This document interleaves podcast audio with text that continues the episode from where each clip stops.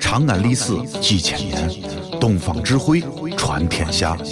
西安，乱谈西安，乱谈。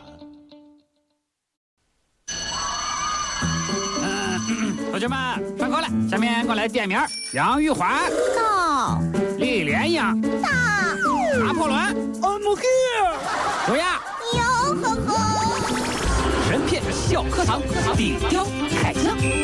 都别说话了。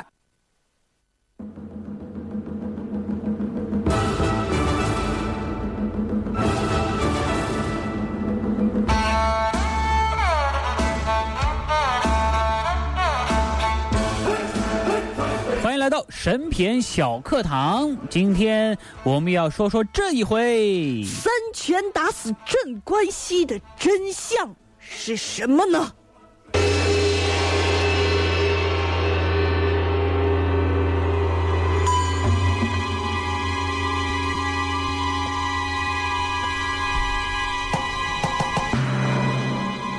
昨天上午十点，陆达四十五，已经到征途窝买肉去了。去寻思了，今天上午十点，陆达已经忍不了了。他心里默默地说洒家石头老种今日相公，做到关西五路联防时，也不忘了叫做镇关西。你只是个卖肉的操刀屠户，狗一般的人也叫做镇关西。你如何强骗了金翠莲？：“这其实只是他的内心独白而已。射完之后，上去就是一拳，啊，都给打在鼻子上。哎，这就是鲁达的内心表白啊！他终于说出来为啥要打打阵图。哎，他的意思就是说，啊在这关系的地盘上，也只有像鲁达我这样的人，才可以被冠以“镇关西”的称号啊！镇关西不是陈冠希啊，”是是不是什么意思？什么叫我鲁鲁达才能被？就是你凭什么就是只有我才能来打对他？？而你狗一般的人就是个屠户嘛，你凭什么叫镇关啊西？对呀、陆达服气吗？啊，还有面子吗？没有哇面子，所为了以逞一时之快，嗯对，哎，嗯所以啊，这是主要的原因啊。我最后补了一句：你如何强骗了金翠莲？这是次因，也就是借口。嗯，借口一说完就打，根本就不允许正途回答这个问题。那有人说了，为啥不容正途来解释，容正途来辩解呢？因为鲁达知道欺负金翠莲的人其实不是他，而是他的大娘子，所以这个理由大不太太哎不充分嘛，对呀、所以这个理由如果让正途一说，他就没有理由打他了，嗯所以必须得先封住他的口。嗯那么正途直到被打死，没有一丁点儿的机会为自己辩解，根本就没有边界。是不啊是？那么作者是怎么知道？这是作者写的。呃呃，作者写的，嗨，真是。那么陆达打死了征途，真的只不过是表面上所谓的冲动和失手吗？不是的，人家是有预谋、有计划的。嗯，陆达是存心要置征途于死地。哎，咱就们是为了今天来就是要把你打死，是不是？咱们来看一下嘛。说正途太倒霉了。鲁达当时在酒桌上就想打死郑屠，被劝住了。嗯嗯，可他回去睡了一觉之后，第二天大清早的，冲动期也过了，酒也醒了，一起床就去干这件事，这就绝对不是什么冲动了。这你就是过了一他天了呀，他想了呀，哎，那所以想不行，我撒娇还是得把他打死。哎他还真是，嗯自能认定为耿耿于怀。嗯，哎，在经过一夜的考虑之后啊，陆地下三拳打死了镇关西。这三拳打得很讲究的，各位，当可然不是了简简单单的三拳啊，不能光往脚趾头上打呀。对不对啊？简单三拳啊，第一拳打在这个鼻子上，啊，当时这个水手战说是鲜血迸流，鼻子歪在半边儿。当时啊，这个镇关西的鼻梁骨绝对是断了。哎呀呀呀呀呀！这这鼻血，这这怎么跟喷泉一样？这是。郑途这个时候，哎呀哎呀，哎呀哎呀，你是小流氓斗殴你，人家打了三拳，打了几拳了？哎，郑途呢就已经没有反抗能力了，证明这个鲁达这一拳还是够他受的啊！证明算好了呀，我往哪儿打？哎，算好了。所以说这个时候，如果说鲁达只不过是想教训他一下，这一拳就结束了。嗯，但是还没完，接着第二拳照着眼睛打，打得眼棱凤裂，捂住哎呀哎呀，这打一拳吧。哎捂住蹦出，眉眶骨都打裂了，嗯，眼眼睛珠子也打快出来了，这一招够毒的呀这！是打咋的？你看不见我了呀？这治好了也是个终身残废独眼龙啊俗话说得好呀，啊，啊，眼睛是人心灵的窗户呀，对不对？你把窗户都关了咋办嘛？闯关了，那有我没以有后只能扶着我老婆的手唱《你是我的眼》了。这还是教训吗？显然已经不是，这是这是在下毒手啊！嗯，咋说在下毒手呢？因为鲁达的第三拳就上来了，这一拳是对着太阳穴打的。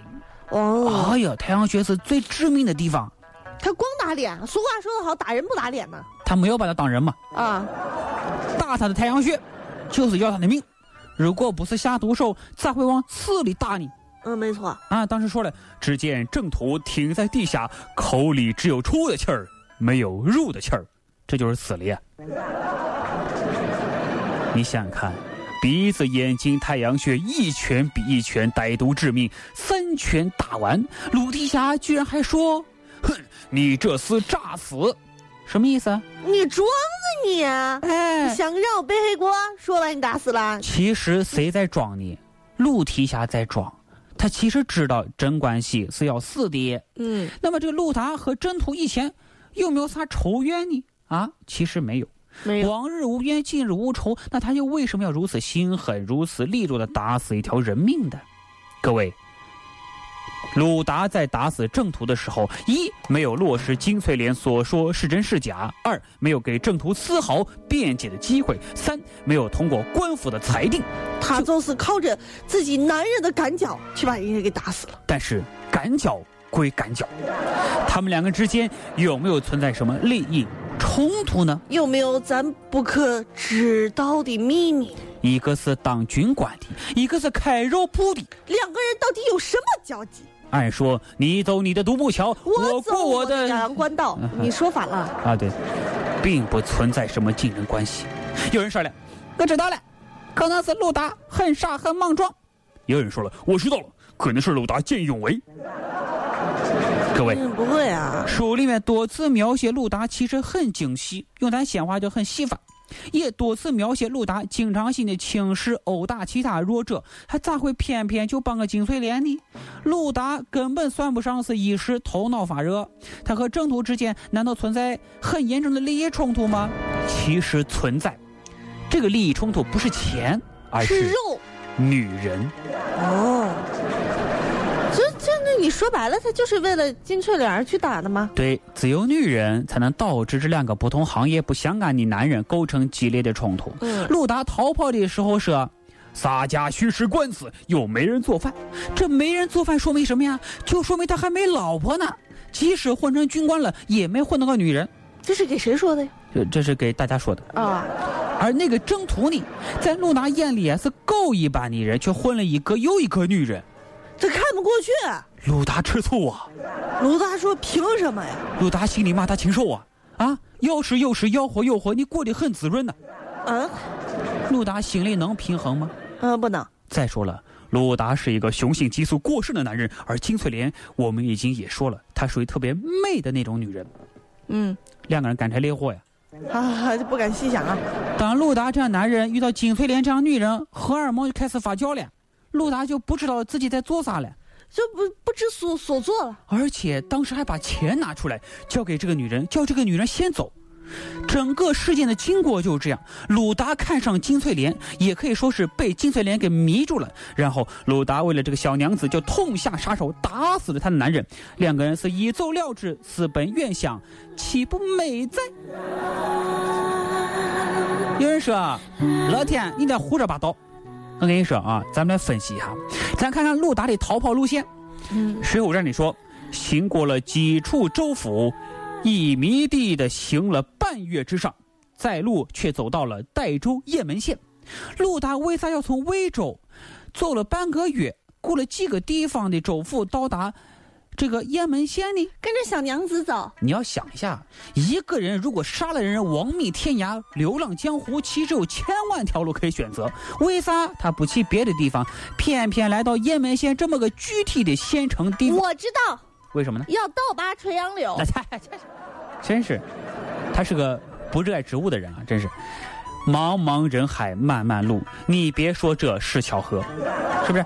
我我跟你说啊，这是因为在鲁达的庇护之下，金翠莲已经雇下了一辆车子，已经先他之前早早的来到了代州的雁门县，对呀、他跟随着金翠莲的脚脚步在走啊。是不是？嗯，金翠莲就在这个地方，鲁达以大肆镇关西，随后就赶来了，马上就要去行翠莲，两个人终于走到一起了呀。这是真的吗？所以，这对狗男不是，嗯，这对痴男怨女，他们到底能不能一直走下去，将爱情进行到底？欲知后事如何，且听下回分解。我们下回就要来说一说。鲁达为何要出家当和尚呢？嗯，好了，那今天的审美长也就这样了，祝各位全天愉快，咱们明天见吧。再见。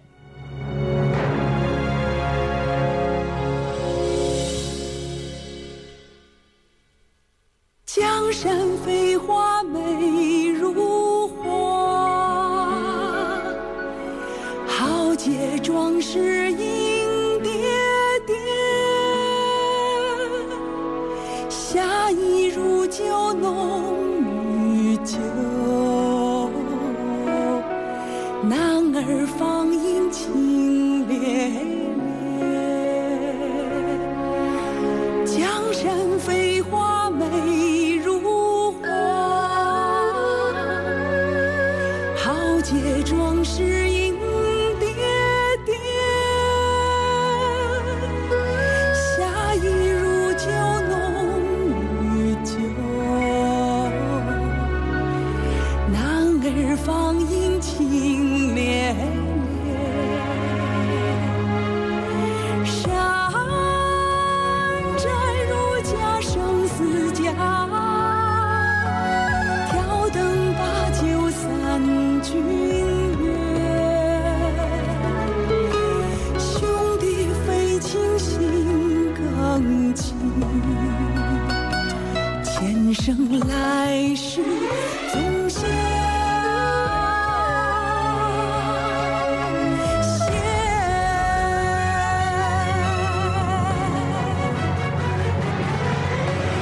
看你草莽英雄，原来是群星下界，寻常的瓦舍平书，暗藏着旧时秘诀。人间恰似水波，情义兰州。同彼岸，天地宛如山寨，四海兄弟赴盟约。